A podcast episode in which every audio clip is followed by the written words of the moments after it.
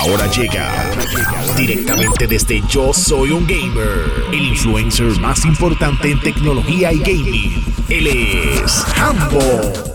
Para eso del 2003, un grupo de militares veteranos que estaban yendo y viniendo a lo que viene siendo la, guerra de Irak, eh, se sentaron con un grupo de desarrolladores para tratar de crear una experiencia que le diera una noción a los soldados que iban a ir para allá eh, de lo que estaba sucediendo, de al nivel eh, de intensidad que era la guerra en esos momentos. Esto siguió en desarrollo hasta que llegó el punto que en el 2009 se anunció un videojuego llamado Six Days of Fallujah y esto lo iba a publicar la gente de Konami cuando anunciaron de qué trataba y de qué estaba compuesto, que no solamente era la parte de tu poder jugar eh, no al estilo Call of Duty, estamos hablando de algo mucho más simulación, eh, con, mezclado con entrevistas de esos veteranos eh, durante esa, ese tiempo, pues se convirtió en algo demasiado fuerte como para poderlo lanzar. Hace tres años lo presentaron una vez más. Eh, una vez lo hicieron, eh, tuvo una reacción extremadamente fuerte de la gente una vez más, eh, así que se fueron en silencio. De repente tenemos que este año ya salió el trailer oficial. Este juego va. No solamente es el hecho de que va a presentar lo que sucedió en esa guerra, sino es que el punto es que el desarrollo detrás de esto cayó en manos de ex desarrolladores de Halo y de Destiny, o sea, de la gente de Bungie. Es un grupo bastante completo, veterano, que saben llevar este tipo de comunicación de lo que ha sido la historia en los pasados años, ¿verdad? Y especialmente sobre esa guerra. Súper interesante, Six Days of Fallujah. En muchas ocasiones se ha discutido en el nivel de exactitud de las historias que se llevan a cabo en los videojuegos. Obviamente hay una parte donde tú te la tienes que disfrutar, es una historia viva que tú puedes hacer muchas cosas, pero de la misma manera se ha hablado de, mira, eh, hubo un research, hubo un estudio tan grande detrás de esta historia que lo que se replica en el videojuego pudiese funcionar hasta para dar clases. Esto se ha dicho tantas veces, pero miren esto.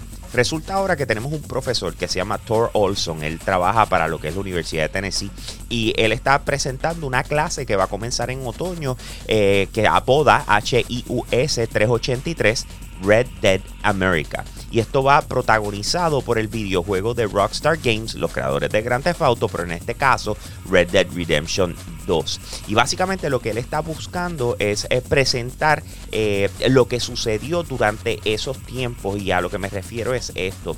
Eh, ellos lo ven, o él lo ve, como un excelente punto de partida para estar hablando de claves en el periodo de 1899 a 1911 en Estados Unidos, donde se habla de unos ciertos mitos de la vida en la frontera, la expansión del monopolio capitalista y cómo las vías del ferrocarril eh, extendieron el poder corporativo. Todo esto él lo va a dar en una clase utilizando el videojuego para representarlo. La gente de Capcom está celebrando 25 años de Resident Evil. Hemos hablado del videojuego que va a estar llegando ya prontito, Resident Evil Village, eh, que ha tenido extremadamente muchísimo de qué hablar, especialmente sobre las diferentes personalidades que están mostrando en el videojuego, eh, incluyendo una chica de casi 9 pies de alto. Anyways, eh, la razón por la cual les traigo esto es porque hay un rumor grandísimo que está corriendo ahora mismo y es que un nuevo Resident Evil Revelations estaría en camino de manera exclusiva temporeramente para el Nintendo Switch, ¿ok? Eh, esto, eh, volvemos, estos son filtraciones y cosas que salen a la web, pero eh, dependiendo de dónde y de quién vengan, es que uno dice, espérate, esto tiene una gran posibilidad y especialmente con una persona que las ha pegado casi todas, ¿ok? Así que tenemos algo que le están llamando Resident Evil Outrage, ¿ok?